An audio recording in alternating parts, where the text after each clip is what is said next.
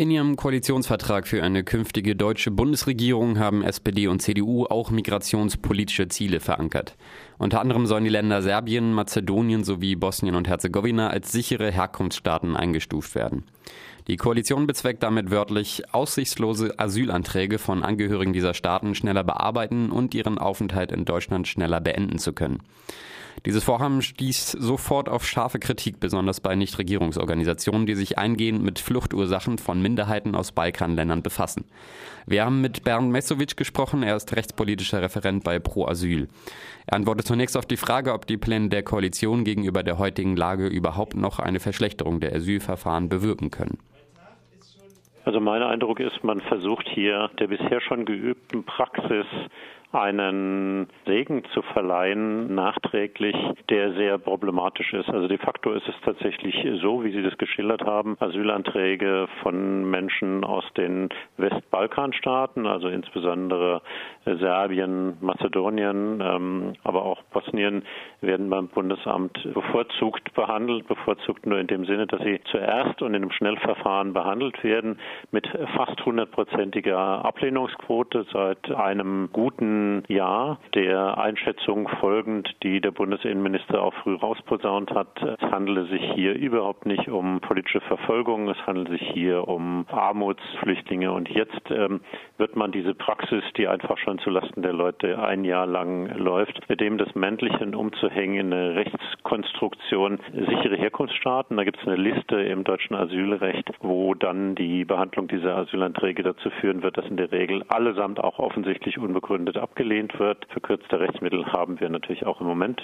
schon. Nur Verfassungsrechtlich halte ich das für äußerst fragwürdig. Es gibt Entscheidungen des Bundesverfassungsgerichts, die Normen aufstellen, wann ein Staat als sicher anzusehen ist. Und da würde ich sagen, ein Beispiel Serbiens, das dürfte äh, da nicht zutreffen. Ist denn bekannt, auf welche Daten sich kommende Koalition stützt, wenn sie Serbien, Mazedonien, Bosnien-Herzegowina nun zu sicheren Staaten erklärt? Ach, ich sag mal so, man ist da nicht so zimperlich. Man nimmt die Berichte des Auswärtigen Amtes, einige Regierungsorganisationen, äh, lässt Wesentliches außer Acht und konzentriert sich auf die Ergebnisse europäischer Asylverfahren, wo die Anerkennungsquoten nicht allzu hoch sind, bis zu einer Entscheidung von Karlsruhe, die dann Jahre auf sich warten wird, wenn jemand dagegen klagt, vergehen viele Jahre. Bis dahin glaubt man das Problem gegebenenfalls auch grundrechtswidrig erledigt zu haben. Das ist ungefähr die Methode, nicht allzu polemisch überzeichnet. Da wird man nicht tiefere Forschung auf dem Westbalkan unternehmen. Was sehr interessant ist, das Europäische Asylunterstützungsbüro mit Sitz in Malta hat gerade eine Untersuchung zum äh, Thema auch veröffentlicht,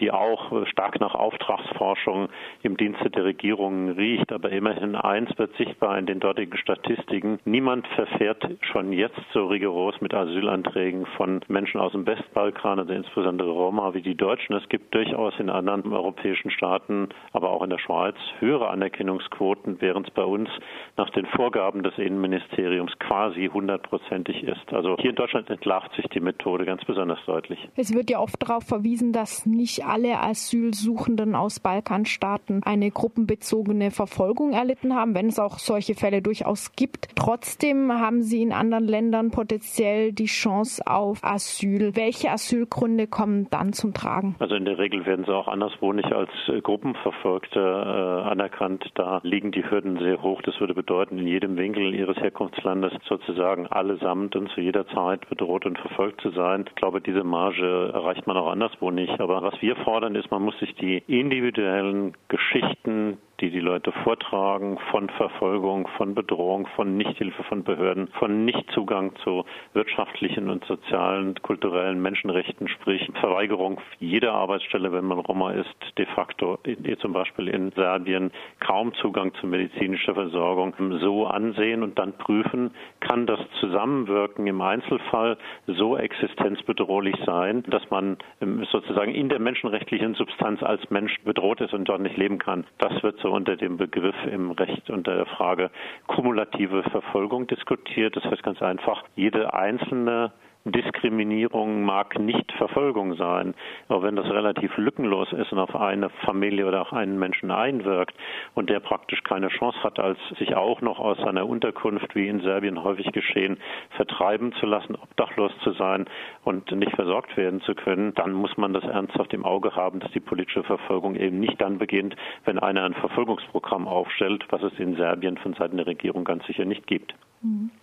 Lassen Sie uns noch kurz die Länderinformationen anschauen, auf deren Basis solche Entscheidungen getroffen werden können. Sie haben vorhin schon die umstrittene Studie des European Asylum Support Office genannt. Warum reichten die Daten dieser Studie, die eben die Balkanstaaten eher als sicher einstufen, nicht aus? Was ist da methodisch zu kritisieren? Also methodisch würde ich an dieser Untersuchung kritisieren, dass er sich ja gar nicht irgendwie vor Ort um die Leute, um Betroffene, um potenzielle Asylsuchende, um Menschenrechtsverletzungen gekümmert hat, sondern im Grunde hauptsächlich Fragebögen ausgewertet hat, die an die Nationalstaaten gingen. Sozusagen, die wurden gefragt, was sind denn die Hauptmotive von Westbalkanflüchtlingen, die in ihre Länder kommen und die Herkunftsstaaten wurden gefragt, wie sieht es dann aus ihrer Sicht aus. Dann hat man unter den Mitgliedstaaten abgefragt, welche Methoden haben denn erfolgreich dazu geführt, die Zahl der Kommenden zu reduzieren. Also das heißt, das ist schon ein sehr eingeengter Blickwinkel, der heißt im Grunde, was ist denn die beste Methode, um diesen Zustrom, heißt es ja dann immer zu bremsen, die Leute relativ schnell zurückzuschaffen. Da kommen alle auf selbe. Schnelle Behandlung der Asylverfahren, sozusagen im Kopf mitgedacht, entsprechend schlampig,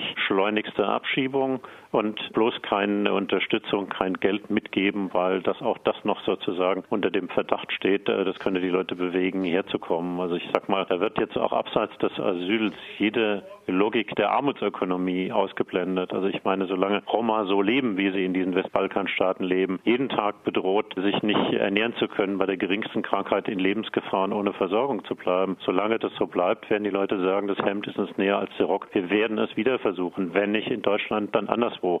Das heißt, dieses Spiel, was da vorgeschlagen wird, geht zu Lasten der Betroffenen, wird aber langfristig überhaupt keine Strategie sein, Migration tatsächlich wirksam zu verhindern. Da müsste man schon wirklich was auf dem Balkan für die Betroffenen tun. Das bleibt doch immer eher Solidaritätsbekenntnis folgenlos und ist eher eine Solidarität mit den Staaten, die ja geradezu aufgefordert werden, die Ausreise der Betroffenen schon zu Hause zu verhindern, Pässe zu entziehen und so weiter.